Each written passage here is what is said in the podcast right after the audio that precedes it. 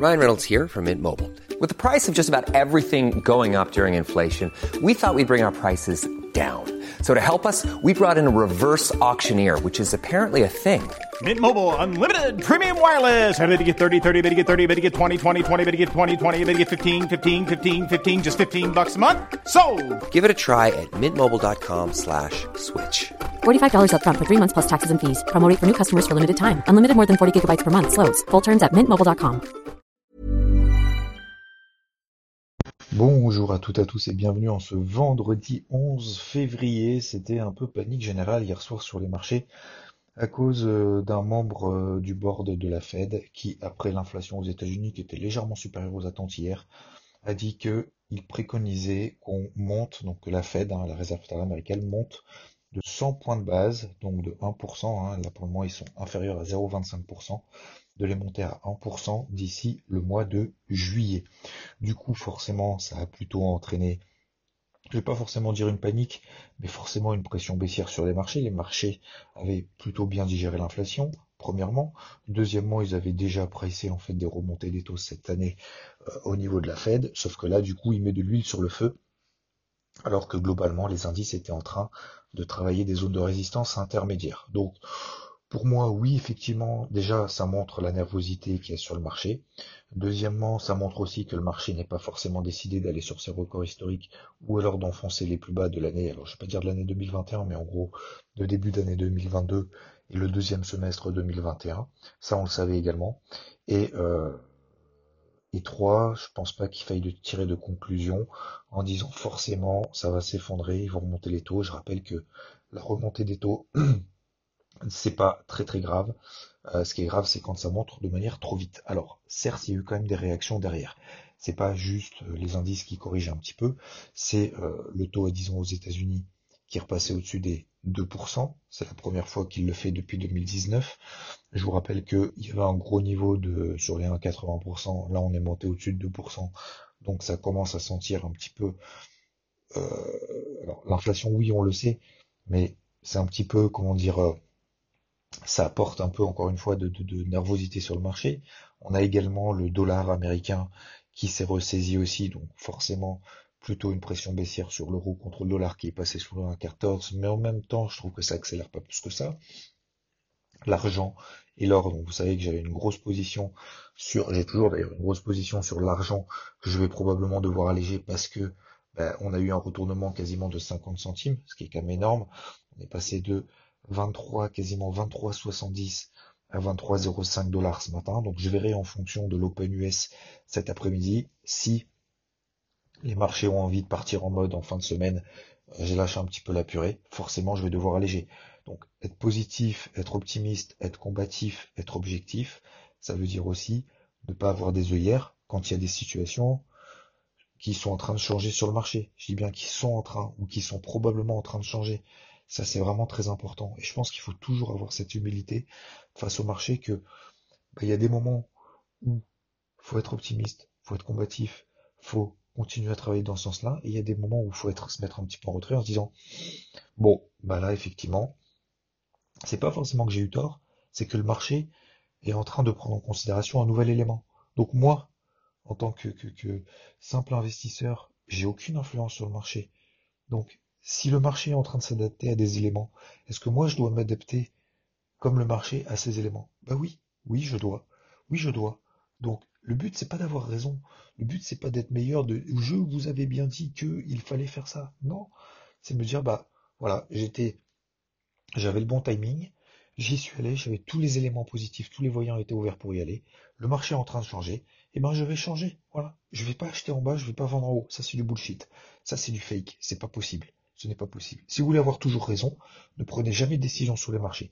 Si vous voulez avoir toujours raison, ne euh, tracez toujours une ligne verte, une ligne rouge, en disant peut-être que si, peut-être que ça. Vous avoir toujours raison après coup. Vous allez dire, ah bah oui, hier, j'ai mis 12 scénarios, donc je vais prendre le scénario où j'ai eu raison, et du coup, bah en fait j'ai eu raison. Bah oui, mais en fait, sur les marchés, vous pouvez pas. Soit vous êtes acheteur, soit vous êtes vendeur, soit vous êtes à l'écart. Mais vous pouvez pas acheter en bas, vendre en haut, constamment. Ce n'est pas possible. Parenthèse fermée. Concernant donc les indices, moi j'avais privilégié à l'achat Comme vous le savez, le DAX et le Dow Jones. Objectif 35 669 sur 70% de ma position et euh, 35 800 sur les 10% restants.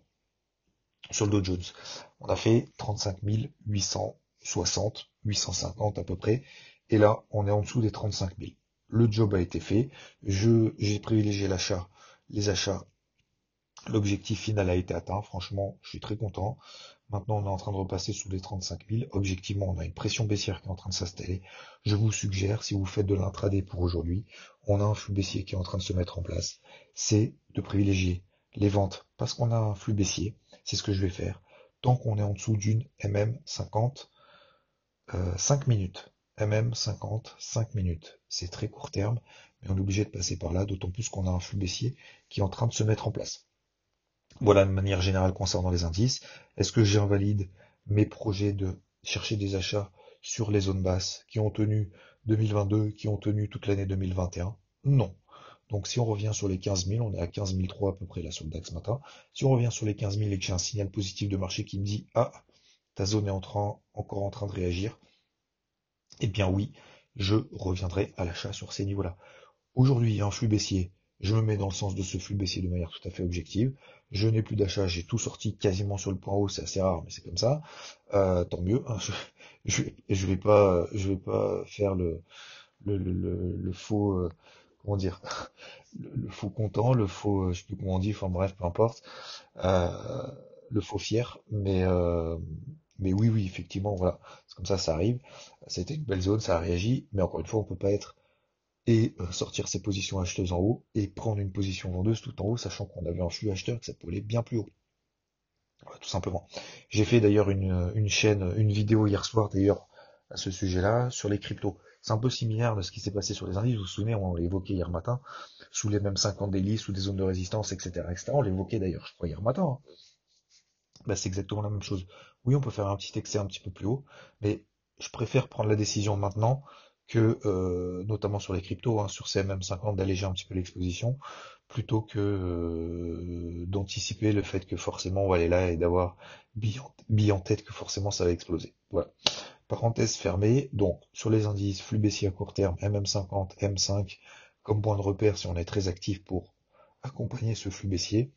Et si en daily on cherche des achats, il faut, je pense, moi je vais attendre les euh, les fameuses grosses zones. Donc les grosses zones, c'est quoi? Vous les connaissez sur le DAX, 15 000 sur le DAX, euh, 33 700, même si je sais qu'on est autour des 35 000 là, 33 700 sur le sur le Dow Jones, euh, etc., etc., 4280 sur l'indice SP500, c'est exactement les mêmes.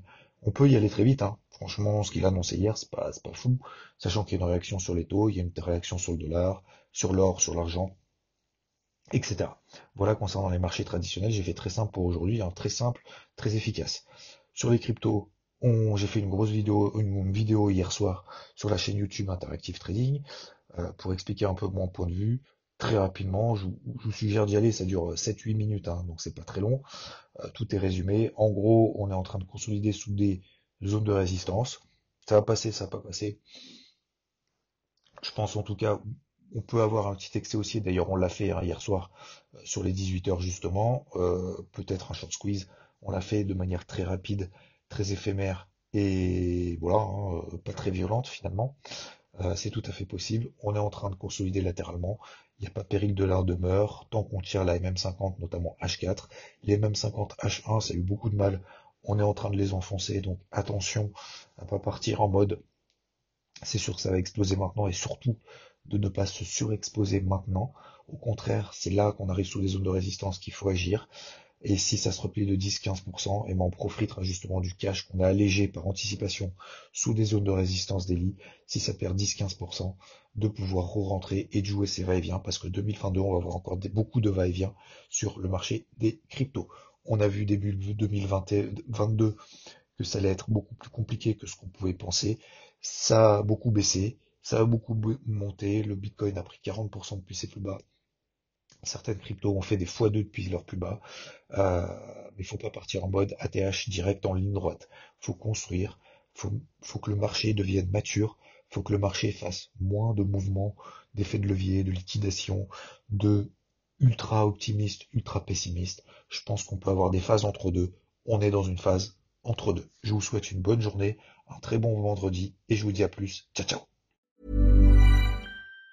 Planning for your next trip? Elevate your travel style with Quince. Quince has all the jet-setting essentials you'll want for your next getaway, like European linen, premium luggage options, buttery soft Italian leather bags, and so much more. And it's all priced at 50 to 80% less than similar brands. Plus, Quince only works with factories that use safe and ethical manufacturing practices. Pack your bags with high-quality essentials you'll be wearing for vacations to come with Quince. Go to quince.com slash trip for free shipping and 365-day returns.